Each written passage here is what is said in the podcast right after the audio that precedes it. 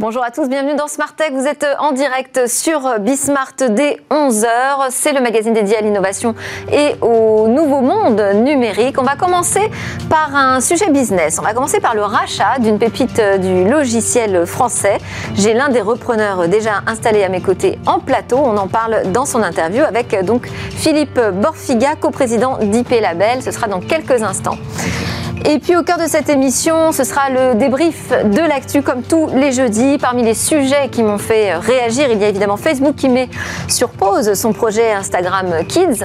Il y a également les nombreuses annonces d'Amazon qui veut investir l'ensemble de notre vie quotidienne. Et puis cette étonnante mise en garde, plusieurs appareils Android pourraient ne plus réussir à se connecter à Internet à partir d'aujourd'hui. Voilà, d'autres annonces encore à commenter. Je ne vais pas tout vous lister dans le sommaire, mais ce sera donc le débrief de l'ActuTech au cœur de l'émission.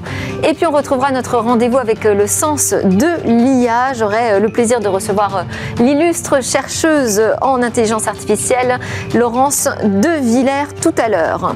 Et puis on conclura Smartech par un reportage. On va retourner prendre des nouvelles de Flying Wells, ce cargo dirigeable du futur. Mais tout de suite, donc place à l'interview.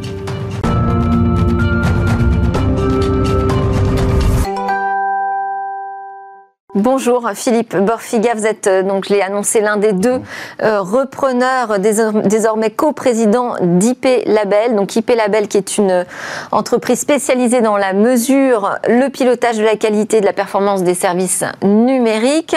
Euh, une entreprise que j'ai connue pratiquement à ses débuts puisque je travaillais avec eux sur l'observatoire de la qualité des services des fournisseurs d'accès à Internet à l'époque d'un magazine qui s'appelait Sciences et Vie Micro. Et puis là, que s'est-il passé? IP Label euh, se retrouve euh, à reprendre? Alors écoutez, en, tout cas, toute reprise, euh, c'est toujours la, convergence de deux projets. il y a eu il y avait le, projet du fondateur, hein, Eric Varzegui, qui avait comme projet de transmettre IP Label parce qu'il souhaitait partir à la retraite.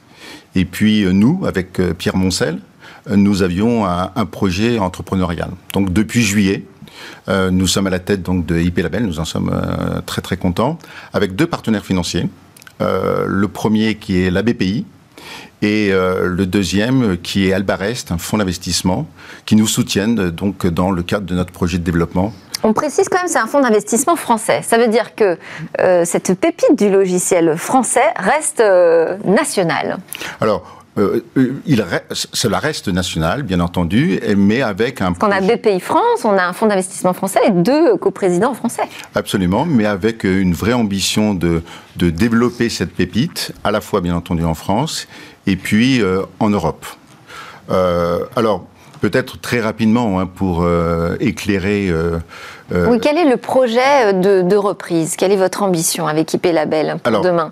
Notre projet, c'est euh, de, faire d'IP Label le leader euh, européen donc de la, de la gestion, en tout cas, de l'expérience utilisateur. Alors, peut-être préalablement simplement euh, expliquer euh, quand utilise-t-on, euh, quand, peut-on utiliser en fin de compte IP Label? Oui. Dès lors que si vous avez une entreprise qui investit dans la transformation digitale de son organisation ou de ses services, ou si votre si votre entreprise offre des services digitaux à des clients, à ses clients, à ses collaborateurs, à ses partenaires, à ses fournisseurs, Là, vous avez besoin en tout cas de notre société IP Label au travers de notre produit phare qui est Ecara. Donc, c'est-à-dire, euh, le, métier principal, moi en tout cas tel que je l'ai expérimenté, ce sont des outils technologiques et, logiciels que j'installe dans euh, mon infrastructure, sur mes plateformes numériques, pour vérifier s'il n'y a pas des points de perturbation, c'est ça, euh, sur la qualité de service qui est promise? Alors c'est exactement ça, hein. c'est-à-dire que en fait nous notre produit aujourd'hui c'est un vraiment c'est une c'est un produit qui est disruptif, qui est surtout non intrusif déjà d'une part, c'est-à-dire qu'on ne pose pas des petits programmes sur poste de travail, par exemple, comme le font souvent euh, nos concurrents, par exemple. Euh, et, euh, Mais alors comment vous procédez si vous n'êtes pas installé directement dans les programmes de l'entreprise On, s'appuie sur en, fait un, réseau de mesures qui est en fait des, des logiciels, des petits logiciels, mais que l'on pose sur des robots, donc soit sur des serveurs physiques ou soit euh, sur des technologies type cloud, donc AWS, Alibaba, euh, euh, C'était que des étrangers, là. Euh, voilà. Mais alors. C'était des, des, clouds français, peut-être aussi? Ah, Alors, des clouds français euh, aussi, mais en fin de compte, aujourd'hui, pourquoi en fin de compte aussi on, on a décliné. enfin, nous, nous, nous appuyons sur l'ensemble, en tout cas, de, de, ces, de, ces, de ces cloud providers, parce que nous accompagnons nos clients dans le monde entier. Donc nous, nous avons la, possibilité, grâce à notre réseau, en fin de compte, d'accompagner, donc de mesurer l'expérience utilisateur partout dans le monde, grâce en tout cas à ce maillage travers du monde. Alors c'est ça qu'il faut peut-être euh, euh, comprendre, c'est que vous êtes parti d'un métier finalement très technique, hein, euh, mesure de qualité de service dans les infrastructures et les plateformes numériques des entreprises. Mais là, moi, ce que j'entends, c'est que vous me parlez de mesures de qualité de service, de management, de qualité de service, de la transition numérique qui se met en place en ce moment. c'est un peu un changement de métier? Alors, c'est pas en fin de compte un changement de métier, c'est qu'en fait, aujourd'hui, le pilotage des usages numériques ou des usages digitaux euh, est pris de plus en plus par, euh, par les métiers. Oui. Et donc c'est ça en fin de compte le vrai changement. Et c'est la raison pour laquelle par exemple notre produit Ecara euh, a pris le, le, le, parti, en tout cas, de, se, de dire notre produit doit être utilisé, en tout, doit être à la portée de tous. Donc on est vraiment dans la philosophie euh, zéro code. Donc c'est ce qui permet en fin de compte à nos produits en fait d'être utilisés par des gens qui sont absolument pas experts. Donc par exemple des gens des métiers et puis bien entendu de continuer de poursuivre euh, auprès en fin de compte d'utilisateurs plus experts et qui savent en tout cas développer euh, des langages comme par exemple des langages Python. Là on est sur la mesure donc l'expérience client on va dire pour simplifier. Qu'est-ce qui a motivé la BPI BPI France pour investir dans le projet? C'est a priori pas forcément un métier très stratégique pour la France. Alors, c'est un métier totalement stratégique, ah. en fin de compte, expliquez-nous. pour la France, mais euh, euh, notamment, par exemple, compte tenu euh, aujourd'hui des enjeux de la transformation digitale. Et je vais vous donner, en fin de compte, deux chiffres, qui sont deux chiffres qui, en fin de compte, sont, qui sont donnés par des analystes du marché, hein, comme Gartner, enfin, je ne voudrais pas faire de la pub, mais en tout cas par des analystes, en tout cas de référence. première, premier chiffre, 70% aujourd'hui des responsables informatiques, qu'ils soient plutôt métier ou infrastructure, devront rendre compte de l'expérience utilisateur.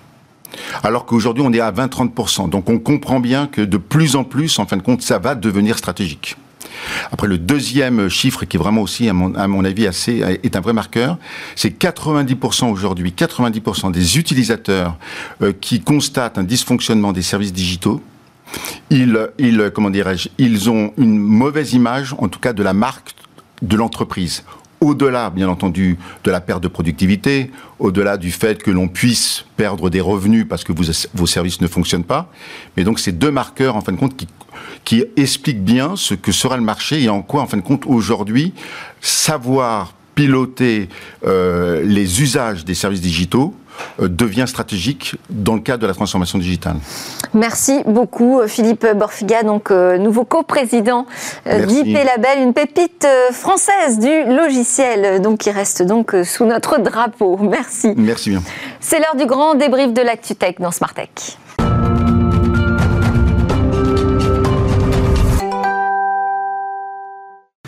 Avec moi pour commenter euh, ce qui agite euh, la tech et l'a agité euh, ces derniers jours, nous avons Alain Staron, le fondateur d'Amborella et disrupteur opérationnel. Bonjour Bonjour. Et Romain Huyard, journaliste consultant indépendant en nouvelles technologies. Bonjour Romain. Bonjour. Alors, qu'est-ce qu'on a dans notre viseur cette semaine? On va commencer avec Facebook. Je pense que c'est là où on a peut-être le plus de matière à débattre entre nous, avec Adam Mosseri qui a publié ce tweet Le cœur brisé nous suspendons Instagram Kids. Ce fut une décision difficile, dit-il. Je pense toujours que construire cette expérience est la bonne chose à faire, mais nous voulons prendre plus de temps pour parler avec des parents, des experts, pour savoir comment bien faire les choses. Alors oui, on a donc euh, découvert que Instagram Kids ne faisait pas l'humanité. Euh, l'humanité. L'unanimité. Et l'humanité peut-être non plus. Euh, bon, pour moi, c'est pas tellement un scoop mais ça arrive après quoi? Ça arrive après une enquête du Wall Street Journal dont vous allez nous parler. Qui veut la commenter? Vas-y. Alain Staron. Euh, moi, ça m'a, ça m'a juste rappelé ce bouquin euh, qui s'appelle L'amour sous algorithme de cette journaliste qui avait étudié ce qui se passait chez Tinder. Et en fait, constatant que le job de ces plateformes, c'est de maintenir l'audience à n'importe quel prix. Et qu'ils font, comment ils font ça? Ben, Ils font ça en travaillant sur nos ressorts les plus implicites, les plus émotionnels, les plus inconscients. Et déjà, en tant qu'adulte, jeune adulte chez Tinder, c'est un peu juste. Donc chez les ados, c'est scandaleux. Et c'était ce bouquin sorti en 2019, on est deux ans plus tard. Euh, le problème est entier.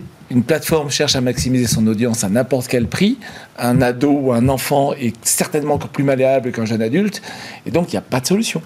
Bon, alors je vais quand même préciser cette euh, enquête du Wall Street Journal, donc, qui euh, part de documents euh, sortis d'un, par un lanceur d'alerte, hein, et donc qui révèle que Instagram, déjà aujourd'hui, hein, version que tout le monde a, version adulte, on va dire, a mené des recherches sur l'impact de son service sur le moral des adolescents, et résultat, l'application aggrave les complexes physiques d'un tiers des adolescentes qui euh, ont déjà pas forcément une très bonne estime d'elles-mêmes, mais pire, au Royaume-Uni, 13% des adolescents suicidaires imputent leur mal-être à Instagram.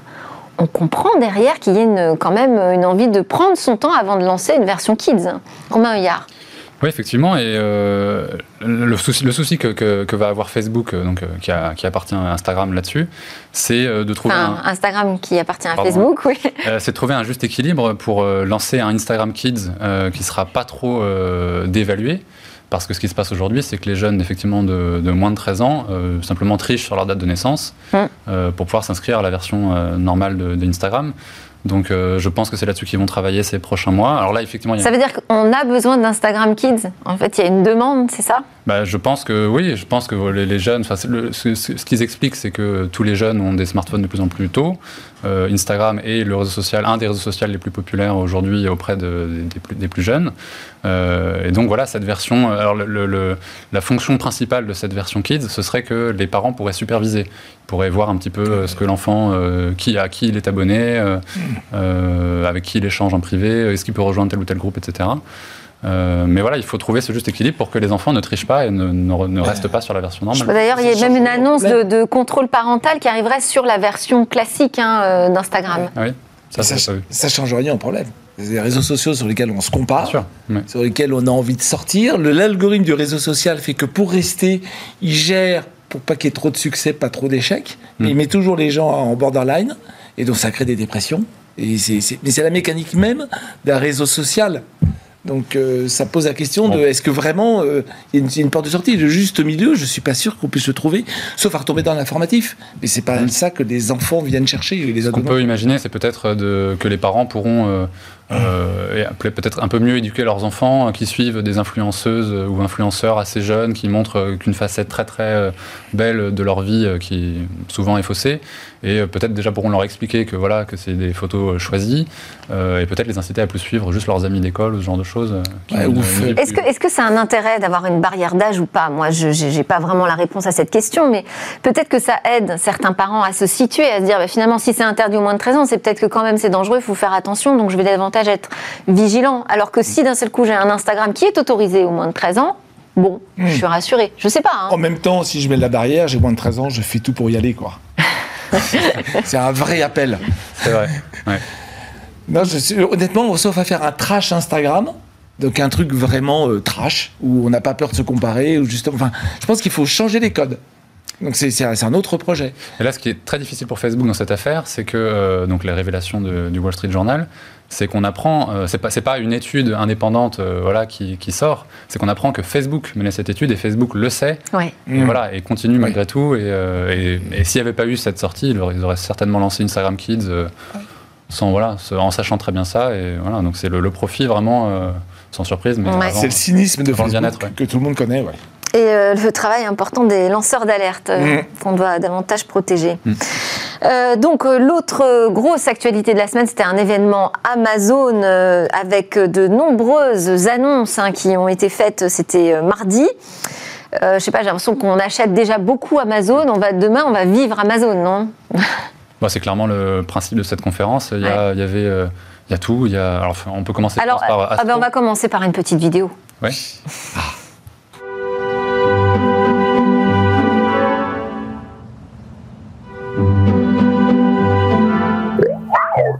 robot? Yes. What are we going to do with the robot? Well, Astro, follow me.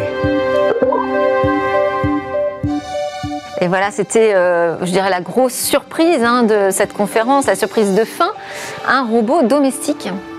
Oui. Alors, euh, C'est séduit? Je trouve, Romain moi non, je, vais, je suis sûr que Alain va être hyper enthousiaste, donc je fais, je fais volontairement Voyons le, le voir, allons-y. comme d'habitude. Euh, je, enfin, je trouve que la, la vidéo, elle est assez cynique parce qu'elle pose la question à quoi ça sert. Euh, Oui. À la fin de la Alors, vidéo? il tente d'y répondre quand même. hein. Oui, dans la vidéo, il, il tente un petit peu d'y répondre, mais franchement, je crois qu'il donne deux, deux cas d'usage euh, que je trouve pas, je sais même plus lesquels c'est, mais ça m'a pas convaincu. Et à la fin, il y a l'espèce Ah, de la petite bière, quoi. Voilà, la bière, mais euh, c'est juste un gimmick parce que la bière, Mm. qui est-ce qui la met dans le robot? Il ne sait pas encore aller la chercher dans le. Donc, oui, c'est hyper rigolo le coup de la bière, mais on sait évidemment le robot peut pas aller la chercher dans le, frigo. Donc, euh, donc voilà. Euh, moi, je vois un seul usage en fait, et, Amazon n'est pas le premier sur ce, sur ce créneau c'est les seniors. euh, voilà, apporter une présence, alors soit d'un robot, on sait que chez certains seniors ça, ça fonctionne, même si c'est pas un humain, ils se sentent mieux avec la présence d'un robot chez eux. Euh, donc ça peut maintenir des seniors plus longtemps chez eux, ou bien faire de la visio, euh, voilà, des proches qui du coup Mm. peuvent euh, se déplacer dans l'appartement et puis du coup ils apparaissent sur l'écran. C'est un peu comme un Amazon Echo, euh, mais sur roue, quoi, Ouais. finalement. Et un patrouilleur, je crois qu'il y a une fonction pas. Oui, oui, Oui. en fait, voilà. euh, C'est- Le, le- c'est- à mon avis, c'est plutôt ça le truc que, que Amazon cherche, sauf qu'ils ne peuvent pas le dire comme ça tout à fait. Amazon, ils cherchent toujours à pousser les limites. Ils- leur sujet, c'est gommer les pain points. Donc, quand on fait de la livraison, le pain point, c'est est-ce que je suis là quand le Le livreur point de friction, on va dire en Point de français. friction, pardon. Point de douleur, point de friction. Donc, qu'est-ce que je fais pour livrer quand il n'y a personne chez moi? Donc, ils ont racheté Ring, filiale qui fait des portiers. Mm. Et donc, comme ça, il y a un code unique que le, porte- que le livreur tape et à ce On moment-là, il peut poser le poké à l'intérieur. Bien. Du coup, avec Ring, si je fais un portier, je peux faire un peu de sécurité. Et donc, Amazon s'est lancé dans la sécurité. Hein, vous avez Amazon Alexa Guard, je crois, pour faire de la télésurveillance. Et d'ailleurs, ils en reparlent là aussi. Et donc, dans, dans cet événement Amazon, vous avez la moitié des produits qui tournent autour de la sécurité. Et le sujet d'Astro, c'est un patrouilleur. C'est quelqu'un qui, c'est un robot, pardon, excusez-moi, Ça y est. qui fait le tour de la est. maison, mais qui sait pas monter ni descendre les escaliers, donc il faut quand même que des maisons de plein pied, et qui regarde ce qui se passe, qui vous reconnaît votre visage, donc il sait dire tiens, il y a quelqu'un que j'ai pas l'habitude de voir dans la maison. Enfin, ça va assez loin sur le sur le sujet, mais et principalement c'est à ça que ça sert. Il reconnaît s'il y a des bruits de vitres. Donc c'est une vitre cassée, quelqu'un qui veut rentrer. Voilà. Donc on est vraiment dans une logique. Ça remplace ces caméras de surveillance qu'il faudrait que je mette partout. Je mets un robot qui va patrouiller partout et je peux lui interdire d'aller dans quelques endroits. Et paraît-il, si vous le mettez. On va dans- lui en plus donner quand même quelques gimmicks qui font que ça pourrait devenir un petit ami dans la maison. Ouais, euh, enfin, bon. porteur de bière, euh, comme des Romains, il faut mettre la bon, ça, vous n'avez pas accroché là-dessus. Ok. Il y a déjà une polémique juste pour euh, Ouais. là-dessus. Euh, des développeurs euh, qui ont lanceurs d'alerte qui ont révélé à Vice qu'il n'était pas du tout prêt le robot, qu'il y avait des questions de vie privée, parce que donc euh, le but du jeu c'est qu'il soit dans, la- dans les pièces où, où vont les gens, par Oui. exemple le, le soir, euh, etc. Euh, et donc il, scanne beaucoup de choses. Et alors c'est censé rester sur le robot, mais on n'est pas à l'abri d'une faille ou de choses comme ça. Donc il y a déjà le, le lendemain de l'annonce. Bah, oui, moi personnellement, je trouve ça très inquiétant d'avoir un robot qui Non, scanne puis- tout en permanence, qui fait de la reconnaissance faciale de toutes les personnes qui passent chez moi. Oui, Bon. et puis surtout, pardon, si, si, si je suis ce petit robot comme je scanne tout, qu'est-ce que je vais chercher? Ce Ouais. qui vous manque pour Oui, vous l'acheter sur sûr. Amazon. Tout à fait. Bah, ça c'est le. Ah bon, Delphine, ça, alors là, mais ça, j'ai pas besoin du robot. La poêle géante. Il faut acheter la poêle On a déjà Amazon Echo. Et alors, il y a aussi une nouveauté, moi, qui m'a interpellée, c'est Amazon Glow. Oui. où là on a un produit euh, qui, euh, bon, alors, qui est capable de projeter des images euh, d'une certaine qualité, puis qui a l'air plutôt pas mal d'ailleurs, ce projecteur sur une table, pour permettre aux enfants de jouer, d'avoir des jeux interactifs, voilà. Mais ça fait aussi office de visio et c'est vraiment un produit qui est destiné aux enfants, comme on le Mm. voit à l'image. Oui, c'est, c'est- en fait, c'est un jeu de plateau interactif. hein. vous avez des claviers, ça existe Mais depuis pas déjà que. un certain temps. On peut aussi servir à Et- communiquer et avec l'enfant. Voilà, et l'idée, c'est on joue entre nous et on joue avec quelqu'un qui est distant. Mm. Donc ça permet aux gens distants de jouer avec les enfants qui sont. Donc, Et ça, le fait d'avoir des produits qui s'adressent directement aux enfants, C'est une visio organisée autour d'une thématique qui est le jeu, ce que je trouve plutôt pas mal. bon, Après, après, il reste intégralement les problèmes euh, de comment je gère euh, Ouais. le fait que je, je- je m'adresse à des enfants. Et puis ça change le- le- le- les modes de communication. C'est-à-dire que les enfants deviennent autonomes face à la machine. Oui, puis effectivement, le but du jeu, c'est vraiment, là on le voit sur l'image, c'est que des enfants puissent jouer avec leurs grands-parents à distance. euh, en, en temps de pandémie, pourquoi pas, euh, mais on peut. Enfin, c'est toujours. Moi, je trouve ça, je trouve ça un peu dystopique, comme, euh, comme pas mal d'annonces comme ça. Est-ce que les grands-parents vont. Enfin, oui, je pense qu'ils auront toujours envie de voir leurs leurs petits-enfants en chair et en os, mais. Enfin, je, ouais, je, Oui. je trouve que c'est l'annonce pourtant la plus intéressante, mais voilà. Ouais. Ouais. Alors moi j'étais intéressée par un truc pas très sexy, mais je pense très utile, c'est le un boîtier Wi-Fi. Euh, en fait, parce que euh, avec tous ces produits connectés qu'on va avoir chez nous demain, bah, va falloir trouver euh, un moyen de les faire euh, parler ensemble, que ce soit assez fluide. Et donc Amazon propose aussi un boîtier Wi-Fi 6 pour relier ces objets à Alexa. C'est une nouvelle version en fait, ils ont toute une gamme Hero, ça c'est aussi le fruit d'un rachat. Et là c'est une version tribande où vous pouvez avoir trois boîtiers, ça coûte quand même hyper cher, c'est 250 euros pièce et Ouais. 640 euros les trois.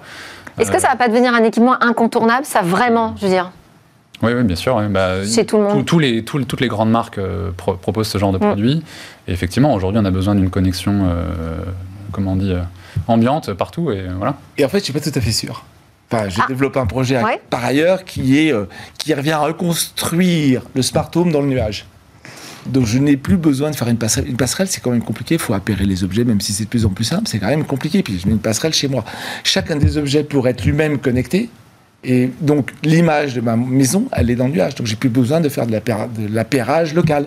On va lancer un premier produit en début d'année Mais Peut-être c'est plus rassurant de l'avoir en local. Enfin, je sais pas. hein. Eh ben, j'en sais rien. Bon. Euh, c'est plus rassurant, beaucoup plus compliqué, et néanmoins, en local, cette passerelle est forcément connectée sur Internet. hein. Donc, vous laissez une belle plateforme C'est vrai. qui connecte à tous vos produits et qui sait tout, y compris quand c'est pas des produits d'Amazon. Donc, la passerelle devient Amazon. Est-ce que vous avez envie de ça? Je suis pas sûr. Ok. Euh, autre conférence cette semaine, c'était une semaine de conf. hein, euh, il y avait euh, une nouvelle montre Weezings à découvrir. Alors, je dis une nouvelle, c'est une déclinaison hein, Mm. finalement de, de, de sa smartwatch qui s'appelle la Scan Watch. Et là, c'est une version euh, Horizon. Hmm. Séduit, beaucoup plus masculine d'ailleurs, je trouve. Ouais, mais alors, ils disent pour faire de la plongée, étanche à 100 mètres. Il se trouve que je suis plongeur. Il manque juste un détail, c'est l'ordinateur de plongée, euh, avec un minimum le profondimètre, euh, le réserve d'air, et puis comment je gère mes paliers. Et si vous regardez pour le même prix, vous avez des Sunto, des Garmin, qui font exactement le même job. Autrement dit, si vous utilisez cette montre, elle est étanche à 100 mètres, donc on divise par deux, c'est-à-dire vous pouvez plonger à 50 mètres. Moi, je ne sais pas plonger à 50 mètres sans bouteille. Et donc, j'ai besoin d'équipement et je ne vais pas mettre une deuxième montre à côté de la première. Donc, je vais l'enlever. Donc, C'est une montre de plongée dont je ne me sers pas pour plonger. Mais c'est une montre de une plongeur, de- peut-être ouais. plus que de plongée. Ouais. C'est-à-dire ça a le look beaucoup plus sport que les, que les précédents. Oui. Et moi, je trouve que dans les montres connectées, là, c'est une- ce qu'on appelle un peu hybride, parce que c'est pas, c'est pas tout un écran. Voilà, il y a un, un Ouais. cadran avec des, des aiguilles, etc. Dans ce genre de montre, euh, moi, c'est celle que je trouve la plus jolie. Oui. Euh, voilà, inspirée des Rolex Submariner ou Omega Seamaster. Et celle qui me séduit le plus, alors effectivement, elle est un peu limitée. Il y a juste un tout petit écran qui peut afficher euh, les notifications en en défilement. euh, euh, Mais c'est le principe, c'est-à-dire qu'on reste sur une montre très élégante, très de vie, classique. je dirais, en fait. Voilà, Ouais. Euh, mais qui permet quand même de faire énormément de choses. Enfin, sur le point santé, je pense que Weezings, là, Oui. euh, vraiment, on a un champion français. Mm.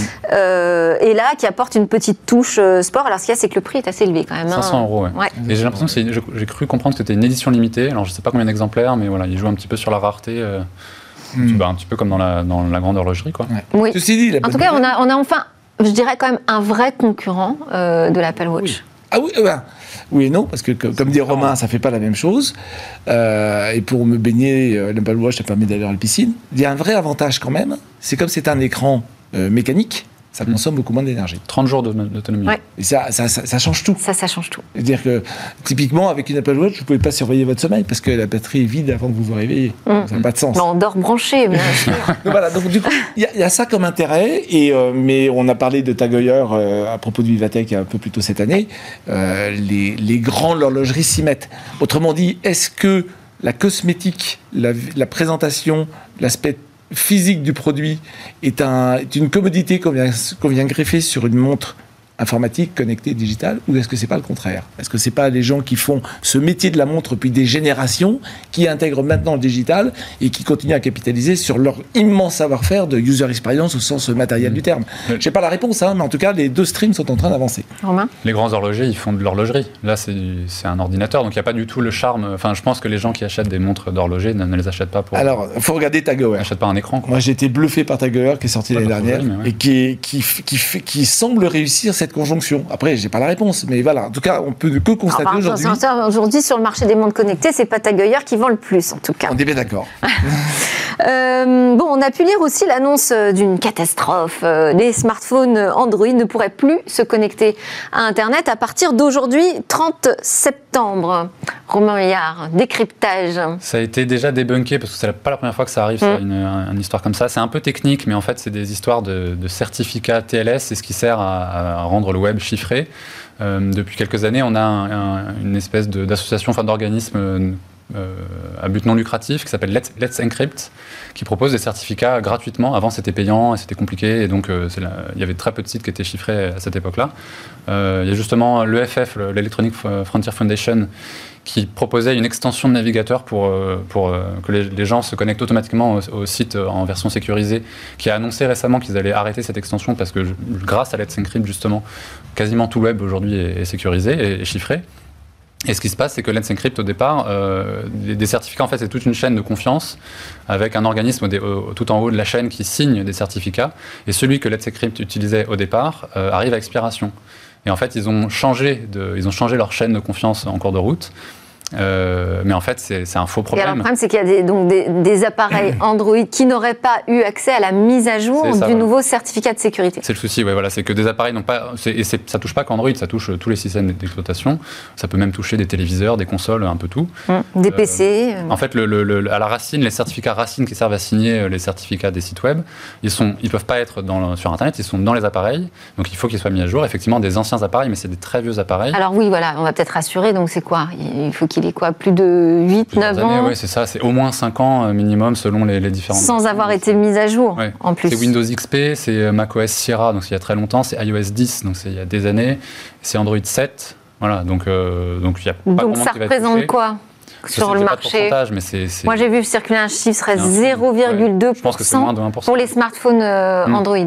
Je pense que c'est moins de 1%, et puis en plus il y a des solutions. Et en plus il y a des solutions. Voilà. On peut soit installer manuellement euh, le nouveau certificat Racine, ou alors on peut installer par exemple Firefox, quel que soit le, euh, sur, sur ordinateur ou sur téléphone, qui intègre ses propres certificats et donc qui passe outre le- les soucis de mise à jour du. Voilà, donc pas de panique. Ouais, voilà. Euh, on termine avec euh, le nouveau Fairphone qui doit être annoncé là dans Quelques minutes, ouais. La 10 conférence minutes en cours, un peu plus, mais. Bah, à peine À peine. Euh, donc un nouveau Fairphone. Alors Fairphone, on va peut-être rappeler, euh, mais très rapidement, euh, c'est l'idée de construire des smartphones responsables, éco-responsables, euh, que l'on peut démonter, que l'on peut donc réparer, augmenter, ou même au fur et à mesure des innovations technologiques. Et ben, on en sait un petit peu plus que ce que la conf veut nous laisser entendre que dans une demi-heure, puisqu'il y a un site internet WinFuture qui a euh, laissé euh, fuiter des photos et des caractéristiques techniques de ce euh, nouveau Fairphone, le Fairphone 4.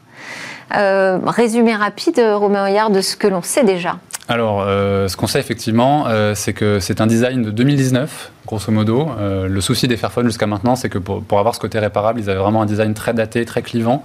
Il fallait vraiment être assez, assez fondu pour acheter ces téléphones-là.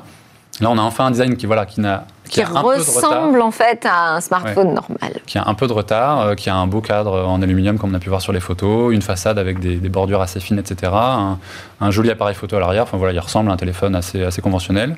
Euh, quelque part, peut-être que les clients vont, vont le trouver trop peu différenciant. Euh, voilà, ils pourront Ouais. plus euh, mettre en avant le fait euh, faire fun, équitable, etc. Avec des caractéristiques visiblement d'après la fuite de 2021. Donc et là, c'est pareil. Jusqu'à maintenant, les Fairphone, quand ils sortaient, ils, étaient déjà, ils avaient déjà un petit peu de retard sur, euh, sur l'état de l'art. Et là, il est vraiment à jour. Et il serait 5G Euh, oui, a priori, oui, oui. Euh, parce que voilà, c'est une puce de dernière génération. Donc, euh, et ça, ça c'est aussi intéressant parce que ça, ça rentre dans cette mission de longévité. Il va pouvoir durer plus longtemps. On peut s'imaginer voilà, qu'ils vont le, le maintenir à jour Android pendant aussi longtemps qu'Apple. Apple était champion. Et sur le prix, ça coûte plus cher de s'acheter un Fairphone Oui, qu'un bah, c'est un peu smartphone comme, classique quand même. hein, ouais. C'est un peu comme le bio, quoi. C'est, on n'a pas, on a un produit qui est, euh, bah, enfin, qui a les, des, comment dire, les performances équivalentes à des produits moins chers. Là, on s'attend à un prix autour de, de 600 euros Ouais. pour des té- face à des téléphones équivalents qui valent euh, peut-être 400, 500 euros, quoi. Ça vous tente, euh, à l'instant, de passer à un Fairphone En fait, c'est la vraie, la vraie question de la durabilité. Est-ce que c'est dans les mains du client ou est-ce que c'est dans les mains de l'entreprise? Moi, j'ai regardé, je peux acheter un iPhone 12 à peu près le même prix, recyclé. Mm. Donc, qu'est-ce que ça veut dire? Ça veut dire que j'achète un appareil qui a déjà une première vie, je l'achète en seconde vie, donc je suis très bon coin, hein, compatible, ce qui est une autre manière de Mais faire là, celui-ci serait évolutif. Ouais. On, C'est ça on- on l'intérêt, parlait en d'Apple fait. il y a Oui. une semaine ou deux, effectivement, qu'il y avait des machines qui, qui démontent les iPhones pour les recycler, etc. Absolument. Apple, euh, c'est- il y a beaucoup de washing. euh, Il y, a- il y a un exemple très bête chez Apple. Le- les- sur les iPads, en entreprise ou en école, on peut faire du multi-utilisateur. Euh, on peut pas, en particulier, il faut que si on est trois dans un foyer, il faut avoir trois iPads. Bon, allez, Ah. je, je vous- je vous offre une bière pour terminer la conversation. Merci Delphine. Message from Steve. Remember to eat something green today, Dad. Check.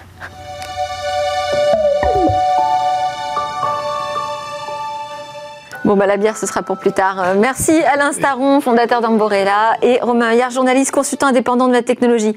Juste après la pause, retrouvez-nous. Je reçois l'illustre chercheuse en intelligence artificielle, Laurence de Villers.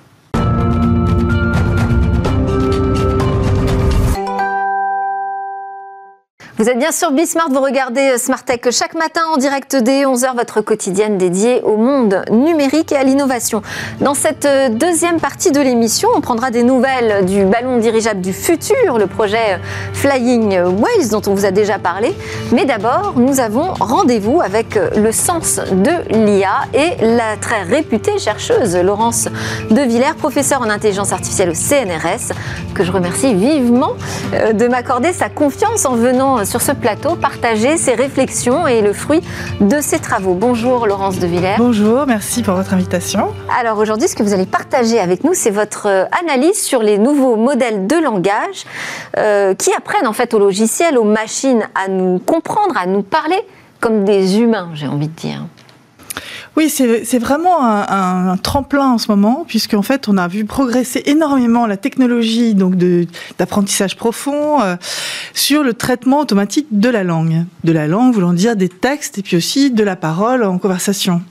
Et on a à l'heure actuelle des euh, modèles de langage qui sont pré-entraînés disponibles auprès des grands groupes. Il y a une vraie compétition euh, internationale. Et puis, on va voir arriver ces logiciels dans nos téléphones, à travers Google Home, Alexa, Amazon, tous ces outils autour de nous qui nous permettent d'interagir, poser des questions, traduire, etc. Donc, un grand champ d'application. Et ces modèles sont construits avec des technologies de, dites de réseau de neurones profonds.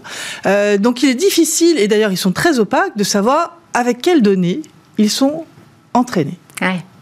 Et donc, derrière cela, c'est la question de la boîte noire. de la boîte noire et puis des biais euh, de discrimination qu'il pourrait y avoir ou des erreurs euh, sur lesquelles ces systèmes auraient été entraînés. Enfin, des données qui seraient des fake news, par exemple.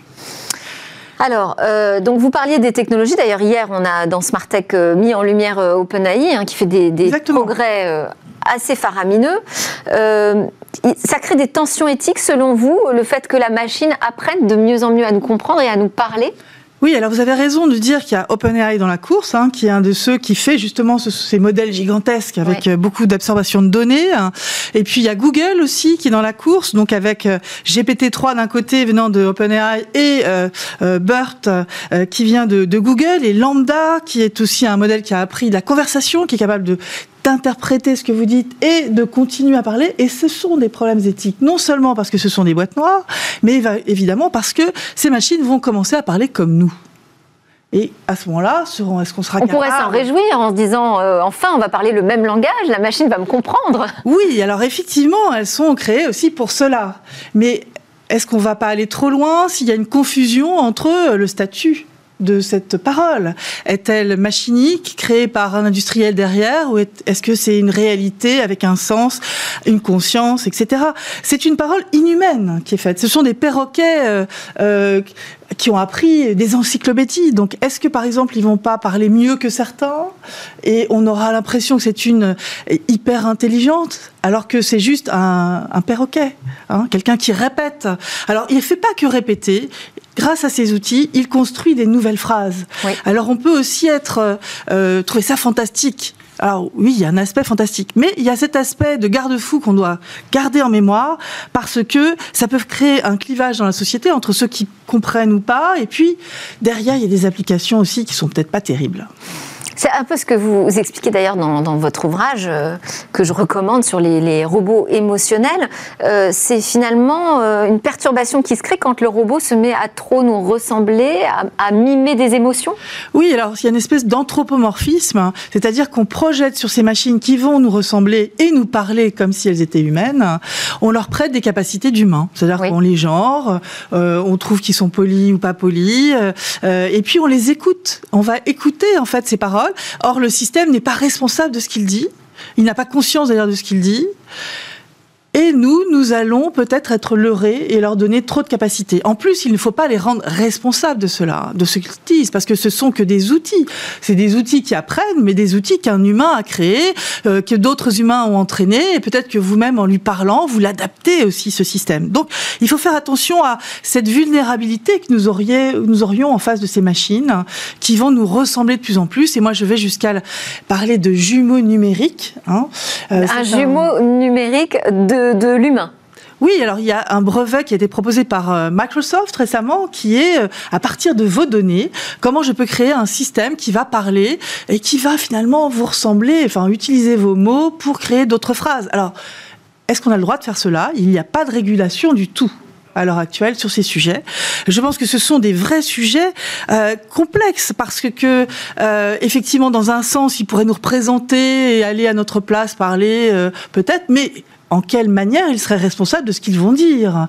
Et donc il y a là à se préoccuper de, ce dédoublement qu'on peut avoir avec ces machines, et puis euh, du droit qu'elles auraient à utiliser nos données pour créer d'autres mots, d'autres sens que nous n'avons pas nous-mêmes euh, créés. Et donc cette, euh, cette capacité-là, il va falloir l'encadrer, parce que on peut imaginer même faire parler des personnes décédées ou faire dire à quelqu'un quelque chose qu'il n'a pas dit, ou faire croire aux autres que c'est bien la personne qui parle, alors que ce n'est pas elle. Donc en usurpant son identité.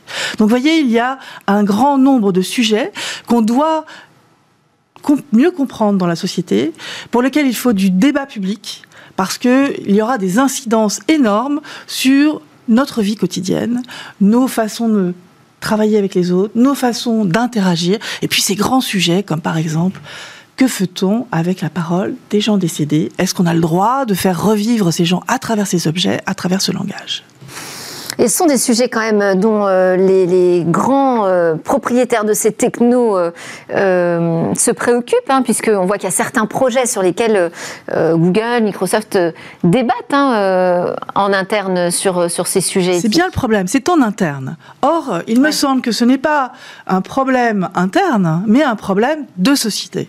Et en cela, nous avons besoin d'avoir des comités de réflexion qui ne soient pas payés par les grands industriels et qui ne soient pas euh, les mêmes personnes. Il faut donc de la pluridisciplinarité, un sens commun, euh, euh, qui dans la société va appartenir à ces comités, je n'en sais rien, mais en tout cas, il faut à la fois trouver des outils pour mieux auditer ces systèmes, et puis comprendre ce que nous souhaitons en faire, avec un avis politique aussi, hein, de démocratie, comment on fait pour euh, garder notre liberté de décision par rapport à ces machines, comment on fait pour ne pas se retrouver manipulé par ces objets?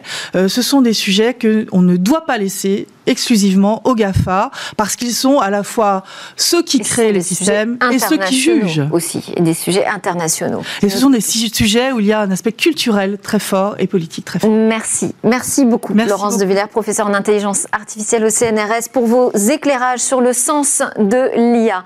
À suivre dans Smartex, c'est notre Zoom quotidien sur l'innovation.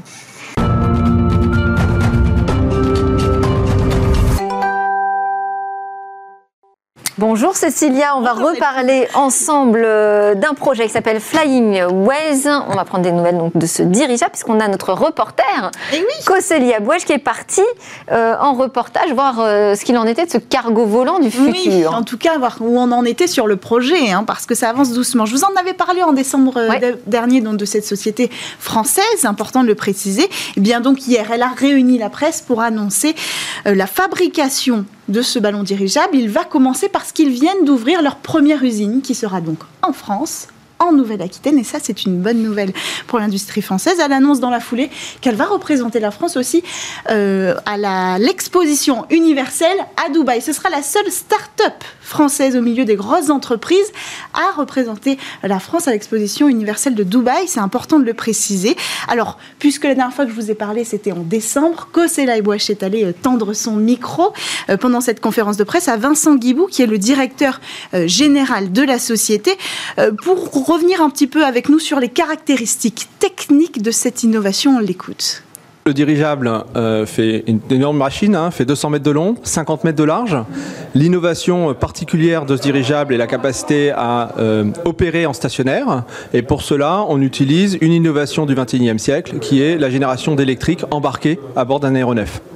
Alors, on distribue l'énergie qui est euh, fabriquée dans le dirigeable à différents points, donc sept points de propulsion, qui nous permettent de euh, euh, de commander le dirigeable afin qu'il reste stationnaire sous ses opérations. La révolution euh, de, de, cette solution est sa capacité en port à 60 tonnes, donc 60 tonnes de charge utile, dans une soute 100 mètres de long, 7 mètres de large, 8 mètres de large, pardon, excusez-moi, ce qui nous fait à peu près une longueur de terrain de foot et une dimension, une, une largeur assez importante, permettant de mettre la plupart des objets industriels encombrants que l'on souhaite aujourd'hui.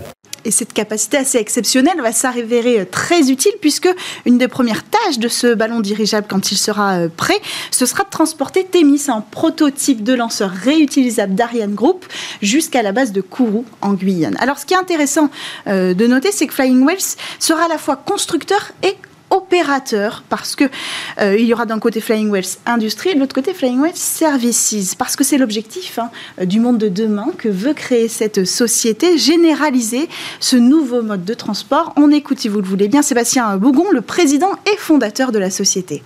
C'est à la fois une société qui va gérer une flotte de dirigeables, ce sens que je l'appelle compagnie aérienne. C'est une société qui va gérer un ensemble d'aéroports. Et pour ça, on a un partenariat extrêmement stratégique avec notre actionnaire euh, Aéroport de Paris. Vous savez, le plus grand opérateur d'aéroports au monde aujourd'hui. Donc, euh, c'est tout à fait structurant. Et puis, euh, Services va gérer ses, centres d'opération. Hein. On en aura cinq ou six dans le monde. Une espèce de, de tour de contrôle avec leur propre centre météo. Et puis, enfin, elle a évidemment ces organisations euh, qu'on appelle MRO pour faire de la maintenance. Et puis enfin, elle est en train de bâtir trois écoles, dont deux devront être certifiées. Une école de pilotage qui est certifiée, une école d'opérateurs de maintenance qui est certifiée, et puis l'école qui forme ces opérateurs euh, au sol. Donc vous voyez que c'est là aussi un très grand, un très grand projet en soi. Donc on a hâte de découvrir cette technologie. Il faudra patienter un petit peu. Le rendez-vous c'est 2023 pour voir ce premier euh, ballon dirigeable volé. On y sera avec Smartech hein, pour, euh, pour voir cette innovation. Ce sera le premier d'une longue série puisque l'entreprise ambitionne de construire 150 aéronefs dans les dix prochaines années. Un beau projet très ambitieux et qu'on suit de près. Merci beaucoup Cécilia et merci aussi à Cécilia Bouèche pour euh, mhm. être partie en reportage sur ce sujet. Bon, allez, c'était Smartech. Euh, avant le week-end quand même, on va se retrouver demain pour deux grands rendez-vous. Il y aura euh, le grand rendez-vous dans l'espace qui sera dédié à la Station spatiale internationale et ses expériences scientifiques. Et puis il y aura aussi la grande interview. Je vous ferai découvrir une femme qui met en pratique ses convictions et nous prouve chaque jour qu'un autre avenir est possible. À demain.